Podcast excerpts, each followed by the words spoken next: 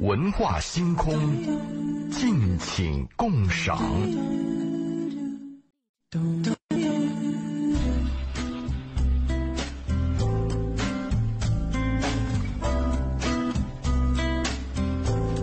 好，周五的时间呢，我们又邀请到周老爷到我们的文化星空当中，跟大家探讨一些关于呃婚姻。呃，还有这个感情方面的一些问题。呃，今天呢，我们要开启一个新的话题。关于这个话题呢，其实我们在上节目之前还探讨过，说，呃，这个话题我们或多或少在之前的节目当中提到了。首先呢，它是一个出轨的问题，出轨对我们的婚姻会造成一些影响，我们怎么去面对和处理它？呃，同时呢，在现在的出轨问题当中呢，周老爷要特别要把一个现象提出来，就是我们之前发生的比较少。在这段时间，他可能慢慢的也会变成一种，呃，在周老爷的咨询当中会碰到这些问题，而这个问题跟我们以往认识的出轨还不一样，因为从性别的角度来讲，男性出轨和女性出轨是两回事儿，有很大的不同的影响。那么周老爷今天会给我们带来一个新的话题，就是他关注到的女性在出轨的这个问题上，给婚姻带来的一些新的变化和影响。我不知道我这样去理解我们今天的话题对不对啊，周老爷？对，就是刚才我们刚才和移民交流了一下嘛，因为我们现在谈一些话题呢，有些听众啊，或者有些人会给出我们一些批评。啊，我跟移民是这样谈的：你谈任何一个话题啊，都会有人批评你；任何一件事情呢，都会有反对意见。但我们的问题是，就这个问题存在的问题要不要谈，这是很重要的。从去从这近两年。哎呦，可以说这近五六年吧，我收到的咨询的比较多的，就是女性的出轨，是非常非常的上升。过去我们谈出轨的时候呢，比较明确，就是男人不忠啊，而男人花心。现在我收到的咨询，很多丈夫反而让步，就丈夫就说：“你能不能下次不再出了？我们这个家还重要。”嗯，都到了这一步了。过去怎么可能呢？过去是讲那个三从四德，如果女人。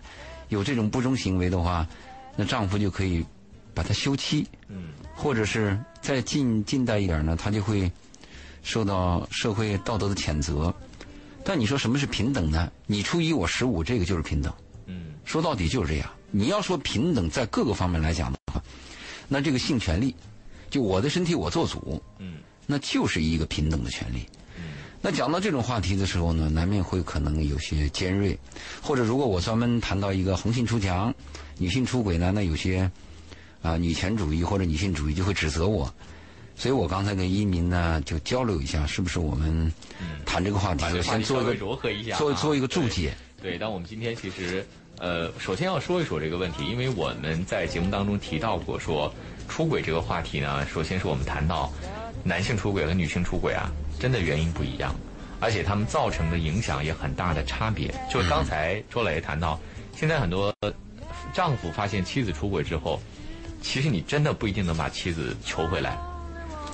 这个就是他有一个从大数据分析，从从我了解的情况来讲呢，女性出轨比男性出轨的难度要大。嗯，它大在哪哪个方面呢？一个是讲就是社会的一个道德观。通常来讲，你要突破这个道德观，特别是第一次，对，是非常困难的。因为作为女人嘛，我就应该爱丈夫，应该贤妻良母。我们大多数的东方教育是这样子的，这是一个障碍。第二个障碍呢，啊，女性的生理特点决定了她的被动，啊，她她的被动性呢，也还有她的羞耻心，造成了女性在两性关系上呢，她偏向于往纵深发展。就爱上一个人，爱得深一些，而男人呢，特点呢是，是往往是比较浅，他的面坡及面比较大，他希望遇到更多的新鲜的，就是动物的属性嘛。我们讲到这个问题，所以今天我们从这两期话题开始谈一谈，就是女性这个出轨的问题呢。我们的目的是什么呢？我们的目的是告诉大家，或者让大家知道，如果一个女人在生活当中有这个出轨行为，当然她有些原因，我们也会谈。但是它造成的家庭的危害可能比男性要大，因为女性大部分她是先情后性，就是我喜欢一个人，我我对他有好感，或者我信任他、感激他、感恩他，我会有肉体的关系，在这一点上跟男人有个本质的区别。男人可以我嗯没有什么对你的品德要认证什么，只要你的皮肤、你的身材或者怎么样吸引我，他就会有这个冲动。所以，女人在这个先情后性的问题上，一旦红杏出墙，她的回头的几率啊比较低。嗯。啊，她和她会影响到家庭，而男人呢，在这个问题上呢，他大部分是呃性的新鲜感占多数，他对家庭的破坏力相对小。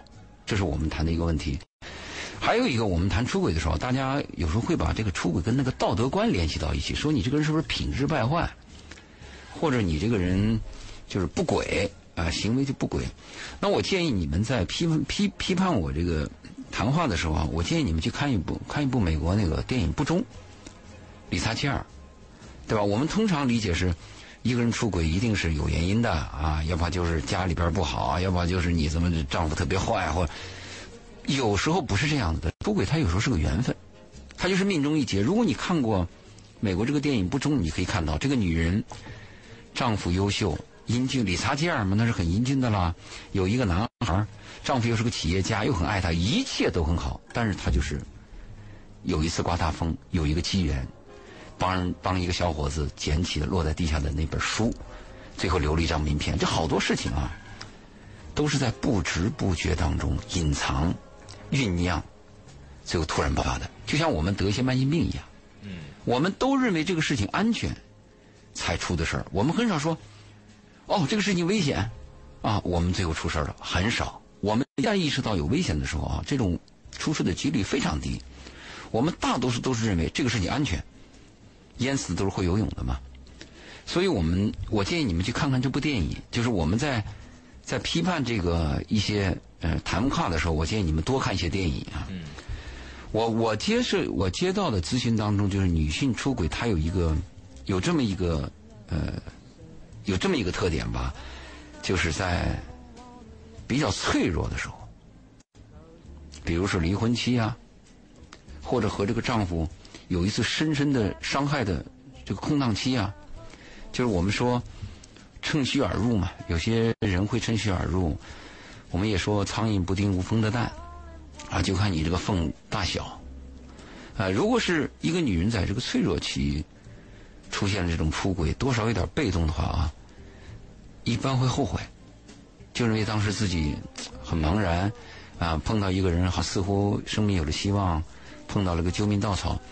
这种这种女性多半会茫然，而这种女性我们又了解了，她比较单纯，她缺乏对这个人性本恶的认识。嗯，她会认为啊，我我跟我丈夫吵架了，我丈夫这么坏，哎，我突然碰到了一个这个人很 gentleman，很有礼貌，对我很关心，就容易出现这样的问题。所以我们要提醒啊，呃，你如果在脆弱期的这种女性，啊，比如说离婚呐，或者是跟男朋友闹别扭啊，谈分手啊，在这种情况的时候啊，我们在节目当中特别告诫你，你要谨慎，因为在这个时候呢，你你的判断可能会混淆，你你你你是一个失常状态的判断，对吗？而这种事情呢，你在失常这种状态，在这种心态下，你接受的一件事儿。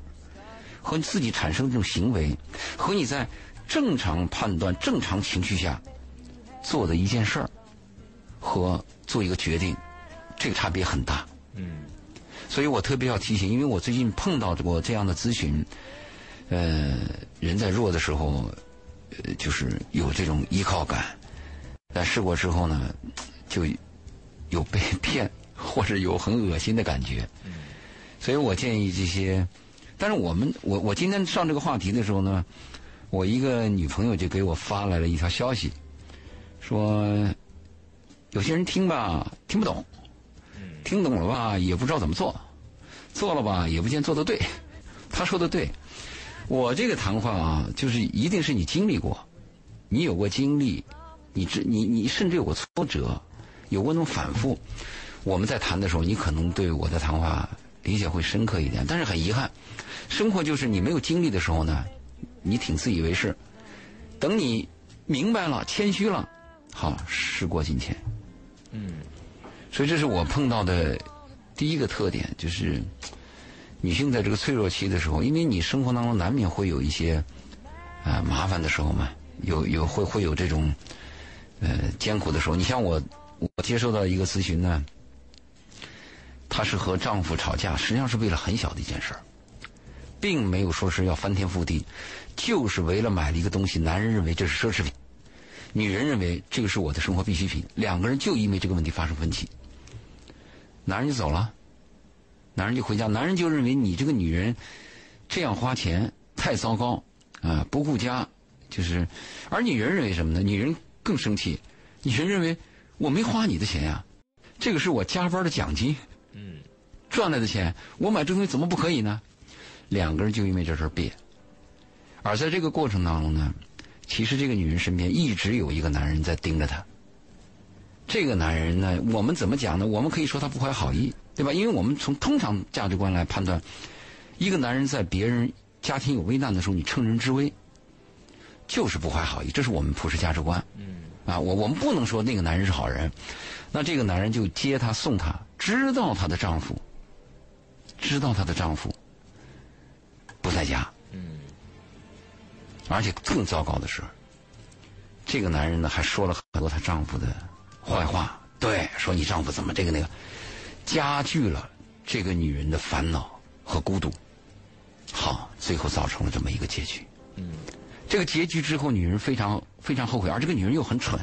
你看这事儿告诉她丈夫啊，对，啊，你说糟糕不糟糕？她呢，她自己不对劲儿。等丈夫回来以后，丈夫发现她不对，就问她，说你呃到底怎么了？你有什么问题吗？因为他比较单纯，他这个事儿他他在心里边装不下，他就如如如实的全盘托出，好，造成了什么呢？要离婚了，就离了。嗯，对吧？那个丈夫就找那个男人去了，这个这个事就越来越大。所以我为什么说呢？有句话说的是，蝴蝶的翅膀可以扇起风暴。就我们误以为生活当中很点滴的事情无所谓，这种人栽的跟头是很惨的。你说，如果这个女人她很早听了我们的节目，她知道我们这个过程，我们给她告诫，她起码她有一个什么判断呢？你看，我是个女人，我丈夫现在跟我有别扭，他他离家了，莫名其妙出现一个这个丈夫的男朋友，而这个男朋友呢，在这个时候，在我这个女人，在我在我妻子面前说我丈夫的坏话，你作为一个功利的人，你你做个中间的人，你有你有你有经验的人，马上就明白这个人有问题嘛。但是很多人他不是以中间状态客观分析问题，他是拿自我感知的，比如你对我很好。你对我说好听话，那我就说你是个好人。我们大多数都是这样判断人的吗？所以我们为什么谈谈这个话题呢？其实我们谈这个话题目的还是啊、偏爱女性，保护女性，是望希望女性在生活上的这种麻烦少一点。遇到问题的时候，心里嗯要有一个预防。这是我碰到的第一种，就是女人在这个弱势的时候，在这个家庭有矛盾的时候，千万注意。而且有些女人还有个问题，跟丈夫一有矛盾，她就去跟她闺蜜讲。这个闺蜜呀、是个什么情况呀？什么叫闺蜜啊？你的闺蜜有质量吗？你的闺蜜懂生活吗？大部分闺蜜都是这样子的。你在闺蜜面前你诉苦，你说我丈夫啊这差啊，你闺蜜就说哎呀是差。然后你说我丈夫这不行，你丈夫说啊真是差，那个闺蜜马上就会应和你，因为这就是闺蜜嘛，闺蜜都是你说啥就顺着你的嘛。我们很少碰到一个闺蜜很很很客观的告诉你，你这样说丈说你丈夫是错的，你不应该跟我们谈你的丈夫，你家庭的事家丑不可外扬，你能碰到这样的闺蜜吗？你碰到这样人就不是闺蜜了。所以我在做这个节目的时候呢，我们还是希望能给女性朋友提供一些经验吧。当然，我们这些经验就像刚才我开始，我那个女朋友告诉我呀，她听也听不懂，听懂了也不一定会做，做也不一定做得对。但是作为我们的责任来讲，社会责任感来讲，我们既然做这台节目，我们的目的就是让更多的人尽可能的避免问题，不要去解决问题。嗯，就刚才谈到的那个话题呢，确实是，呃，我觉得这个呃，为什么这个问题最后会变得比较大呢？哈，首先呢，第一个确实这个女性朋友她比较单纯，一看就可能就是家里的保护的比较好，从来呢也没有接触太多的人哈，不知道其实很多人呢真的是带着目的来接近你的，而且会给你带来很多伤害的。特殊时期嘛，跟你说这种话，说你丈夫的话，你应该有有有有警惕啊。而且很多的女性啊哈，就我身边的例子哈，就说出来都有点儿可能会有，就是有我这个话题呢，我之前遭遭遭拍，很真的很不好，就是有些女有些孩有些女性呢，她是家庭的性教育很缺乏，没有，对，就是呢也没有从来没有告诉她说你面对异性的时候你要做哪些防御措施、保护措施，然后呢，我一个朋友就是因为这个经社会经验少，被他在什么世纪佳缘网站上的一个相亲对象，嗯，就玩弄了半年，还怀孕了、打胎了，完了什么也没捞着，被骗了就是对，就是被骗了。啊，这个很惨。我说你这就是，哎呀，我说都不好说他。如果我们刚开始就谈好了，这半年我们就是玩儿，你也愿意，我也愿意，那就没事儿。你说是不是傻？很多事情啊，真是你缺乏这个经验啊，就得吃大亏。你刚才一鸣谈到了一个单纯的问题，我想把这个单纯的词儿给大家做一个解释啊。有时候我们可以说是单纯，有时候我们就可以说愚蠢，或者是无知，因为无知、愚蠢和单纯是有区别的。单纯呢，有些女孩实际上你跟她结果，她也很单纯，她不会把你往坏的地方想，但她很聪明，她有是非辨别能力，她有识别善恶的能力，对吗？我从来不占别人便宜啊，我我我心地心地美好，嗯、纯洁向上，我助人为乐。但是你想骗我没门儿。哎，我们喜欢这样的单纯的女孩，但有些是傻乎乎，有些是愚蠢，有的真的是无知。这个无知到你都难以想象。当然，这个就刚才你移民谈到的一个爹妈的教育问题了。这个教育啊，爹妈如果不早说，那你的孩子和你的后代就要用自己的肉体、嗯，自己的生命去学习嘛。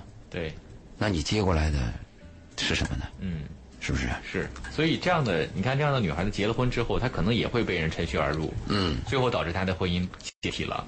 因为说实话啊，我觉得很不公平的一点在哪儿呢？我们所有人都觉得男性出轨是可以被原谅的，但我们很少能接受说女性出轨，我可以很顺利的原谅她。这是男权社会。对，确实是这样子的。明明很多，你看，比如说你说丈夫出轨了，她的闺蜜可能说：“哎呀，出轨也出轨了啊，我，哎，只要你回来就原谅一下。”但 反过来不行。所以就是说，面对这种情况之下，你要更好的保护你自己。就包包括刚才那个那个女生，稍微她有，她可能也不会把她的事情搞得这么糟糕，对吧？但是，嗯、事情的结尾往往是比电影要精彩，比戏剧要戏剧。嗯，我们很难料定，很这是非常难料。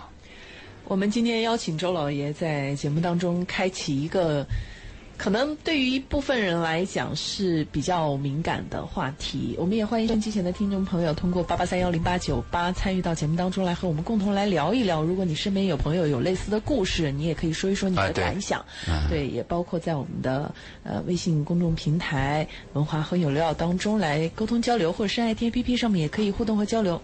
我刚刚听周老爷和一鸣谈了很久，然后其实我有一个挺深的感受，也许跟这个话题没有特别直接的关系，因为它涉及到人性本身。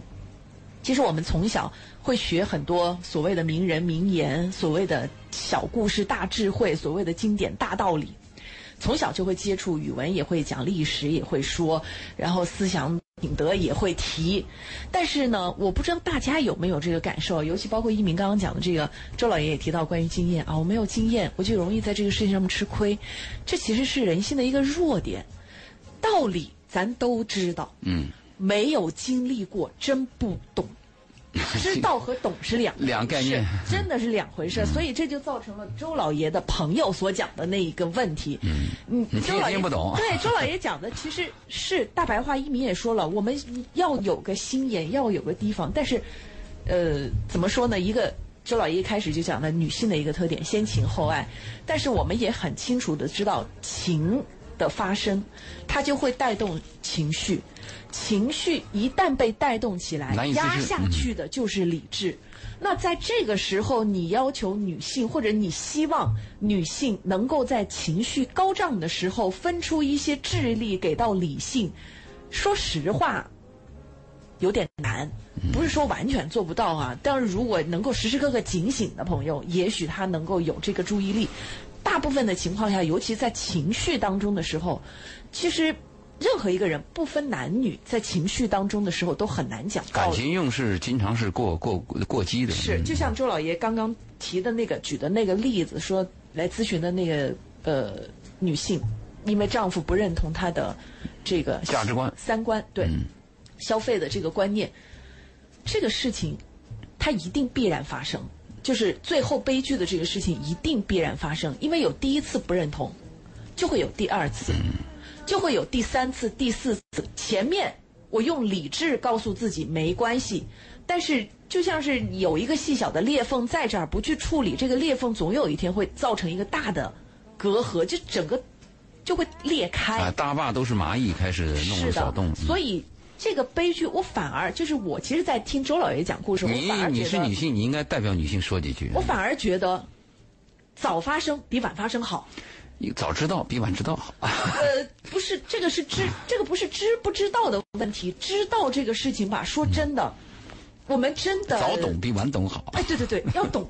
我们真的觉得自己知道很多东嗯西。哎，你你上网看啊，去批评别人啊，去说一些觉得自己特别深邃的有关人生哲理的话，谁都能说出来，能说好多。你写作文谁都不比谁差。尤其还有一定社会经历的、经济有相对独立的男性也好、女性也好，我觉得这是人的通病。但问题就真的是在于，当我处在这个情绪里面，我被别人不认同的时候，不分男女啊，也不分老幼。这个时候，从人性的本身的角度上，如果有一个人愿意肯定我，哪怕是站在我最亲近的那个人的对立面，你就感到温暖他只。要是肯定我，我我不一定感到温暖，我至少会觉得你跟我是一边儿的，你能懂我，或者你能理解我。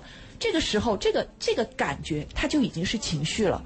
在这个情绪里面，你再让他去找理智，其实就已经很难了。对，所以我就说，我反而听了周老爷那个故事之后，我还觉得庆幸，庆幸这个事情，它就爆发了，它就迎快速的迎来了结局，就证明他这个学习的时间是比较短的。你是觉得他们应该早点离婚，对吗？不是应不应该早点离婚，是这个事情迟早会爆发，所以早不是因为这一次买爆发，就会因为下一次三观不合，或者越往后爆发的有可能会更激烈。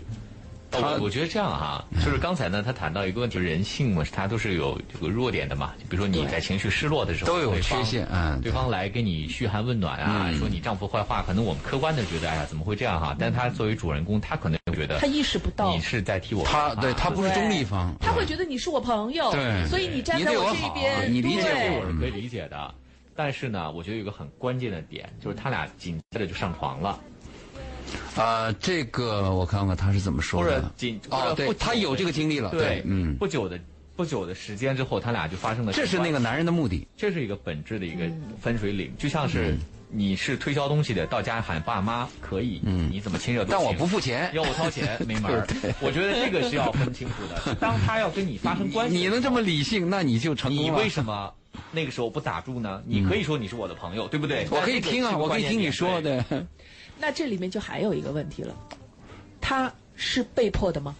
不是，那就完了问。题在这儿，就不是被迫的，他就不是被迫的呀，这是你情我愿的事儿啊。所以他们俩最后是什么结果呢？他的结果并不是我们想象，这个男人就说我们离婚吧。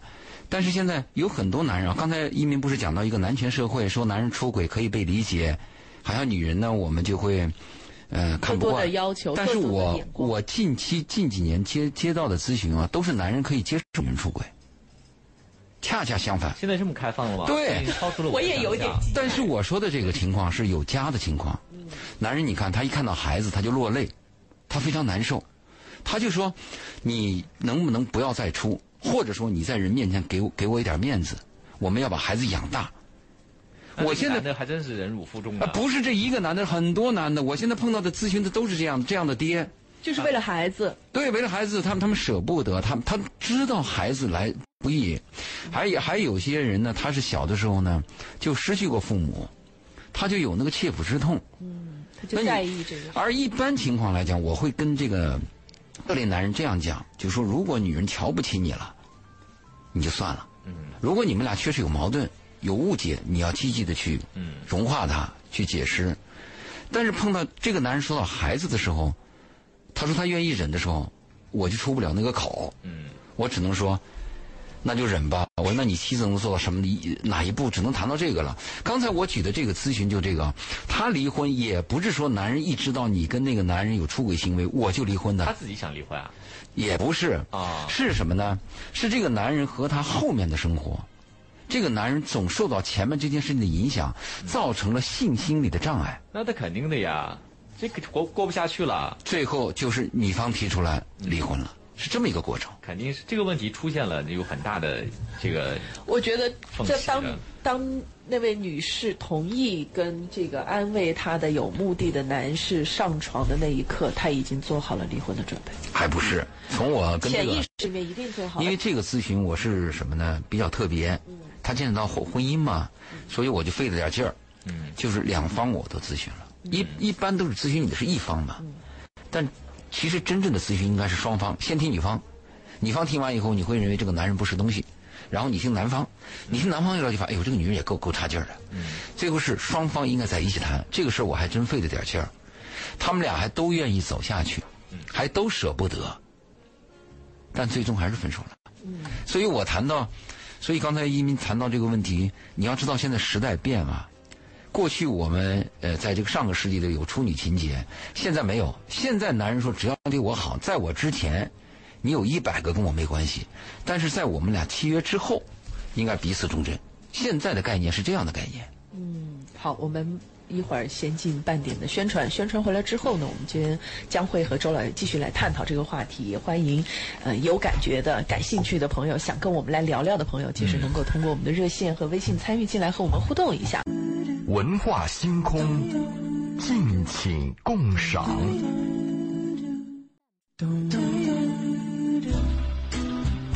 欢迎大家继续回到今晚的文化星空，我们和周老爷共同在节目当中和大家来探讨的是两性关系、夫妻婚姻生活当中一些绕不开、避不过去，以前觉得不太好讲，可是现在会发现它其实是社会。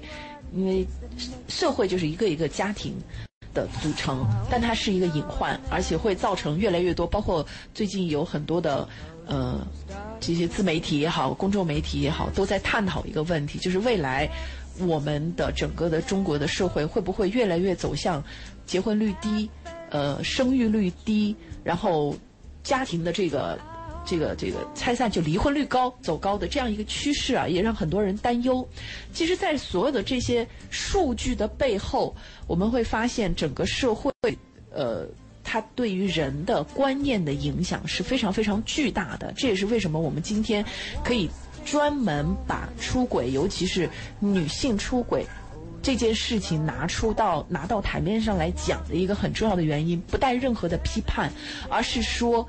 这样的事情，相对于之前，它发生的频率更高，发生的原因更丰富、更复杂，而产生的结果也更加让，或者是更加就是希望回归传统家庭的人来讲是觉得有些担忧的，因为它有可能会造成更严重的后果。我我我们没有没有偏见啊，我们只是客观的陈述啊。对。呃，女性出轨还有个特点啊，有为利益出轨的。这个在男性的范围当中相对少，男人呢大部分会为这个色啊会新鲜，会因为这个问题为性，但是女性出轨有一部分是为了利益的。那呃，周老爷，你会不会觉得这是因为谁更掌握资源？而谁就更强势、更有主导？比如说男性，您刚刚讲，他可能更多的就是为了新鲜感、为了色、为了，因为他手头上已经有足够的利益、足够的资源。你是讲原因，我是讲结果。嗯，我说的是一个陈述的过程。你看我，我收到的有一个案例呢，就是是丈夫来咨询，他感到很痛苦。我问他的原因，他的原因就是他每次嗯发现他妻子回来晚的时候呢。他都很担心，他感觉到有一种什么东西，所以他就暗中有跟踪。他就发现他的妻子和他的丈夫啊，和他的那个妻子的顶头上司，经常下班会一起走一段路。而且在分手的时候呢，有这个拥吻的行为。那这件事情在压在他心底，他的问题是问我，说他咨询我的目的是问我，呃，怎么办？就是要不要和妻子去摊开这件事儿？那我的态度是，你这样子憋不住，你熬不过去，你必须要摊开啊！你要去问问为什么呀？因为我跟你说，我说哈，你不要去问你妻子事儿，那是你妻子的个人生活，你跟她保持好的夫妻关系，你们共共同维护一个家庭，对孩子好，你跟你你妻子对你好就行了。我这样说他能接受吗？不能，所以我只能说，那如果你心里边实在过不了这个坎儿啊，你就跟你妻子好好谈谈嘛。对吧？你说我爱你，我呢，嗯，心里有痛苦，痛苦的原因是什么？我看到了什么？你看你能得到一个什么解释？最后的解释就是爱于情面，就是因为男男人是他的上司，男人有这些举举动呢，他被动接受，被动接受以后呢，啊，时间长了以后呢，就会产生一些情愫。这个东西是一种。嗯，是一种相互的关系，天长地久的东西是没有的，但是日积月累的结果它会发生。所以这个问题呢，我刚才谈到，呃，女性有一个特点，她会为利益出轨，不论你是被动和主动的，这个为利益出轨的男性，在我的咨询当中和统计数据当中数量少，嗯，但是为利益出轨的女性，可真占了一部分。你还别说哈，你看我啊，当然我先说一下啊，有朋友说我们在电台里讲的太露骨了哈，应该要婉转一点。呃，怎么说呢？那他就不要听了嘛，这个东西。呃，其实呢，就是我其实完全可以理解哈，因为我自己呢也会小心翼翼的在这个，在这个在你的岗位上尺度上 拿捏好。明白。哎，我再三要说一下呢，其实我们邀请周老爷来谈呢。更多的是谈周老爷他自己的这个问询过程当中碰到的案例，嗯，这些案例可能都是活生生发生过的一些真实的案例。周老爷呢也是就这个案例谈他的一些解，而且我把露骨东西全遮蔽掉了。对解读和看法，那其实呢，我们不是说赞成某一个现象，也不是说反对某一个现象，我们只是剖析这个现象，讨论，告诉大家这个现象如果在你身边发生了，你应该有怎么去做。所以我在我希望大家是这样的心态去听的话呢，可能会觉得我们说的也没有什么，呃，冒犯到大家的这个 方面哈。然后我刚才谈到了那个女性出轨和男性出轨还有个区别哈，我我也发现这个本质上在哪儿呢？你看。你说男生找了一个比他大好多的有钱的，我们就说这叫吃软饭，对，看不看不上的。嗯。但反过来女生呢，又觉得这是正常的事情，比他大个二三十岁的男人有事业，也说他傍大款，有家庭，那可能就就觉得是正常的。你会发现哈，好多现象都来自于我们心里头那个最深的那个烙印。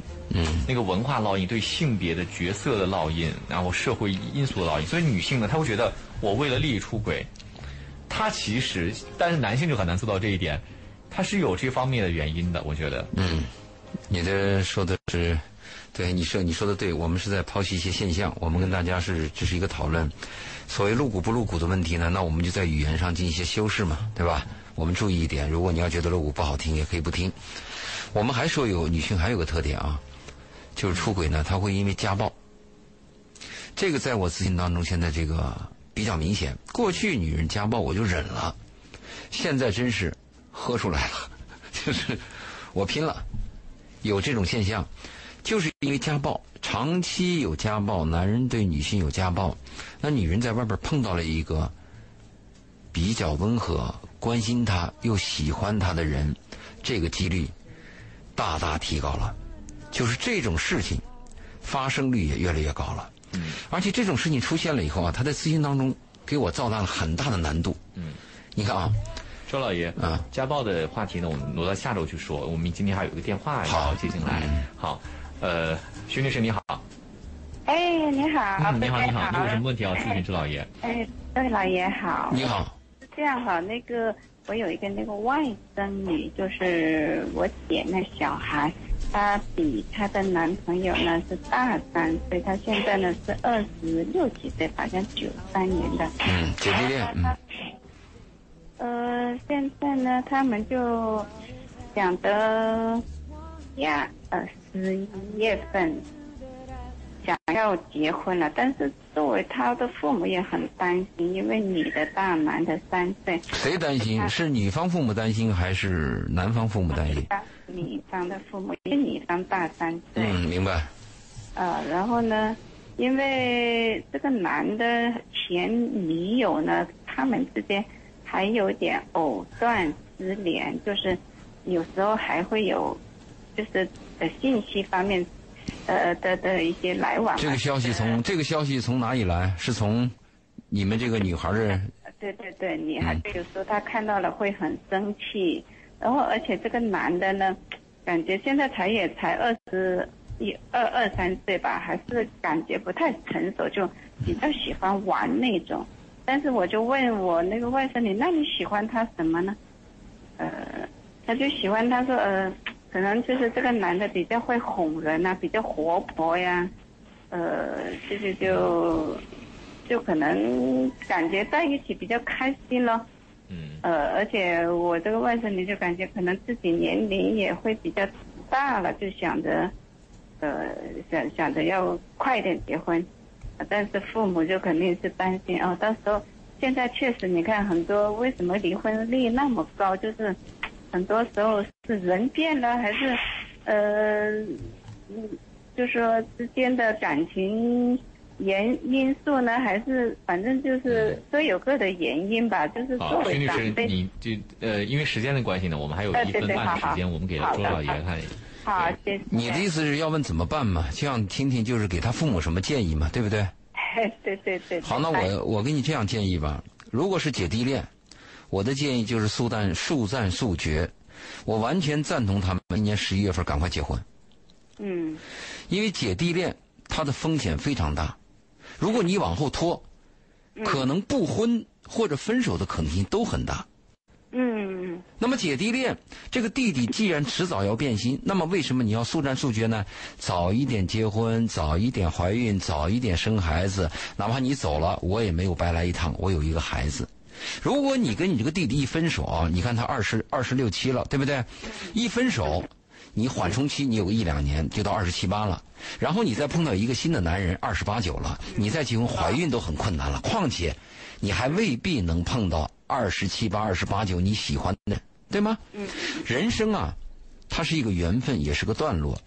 就是你的外甥女既然是这个命，你就不要憋着这个命运。我就顺了。嗯，好，时间有限啊，你你早点打电话下。下次吧，下周对对，下一次早一点。好，谢谢。好，谢谢你。那我们今天的文化星空到这里暂时告一个段落。后台还有朋友要咨询的，可以通过微信公众号“文化很有料”回复“周老爷”，周杰伦的周，老师的老爷爷的爷，然后呢，告诉周老爷是文化星空的听众。好，我们下次再见。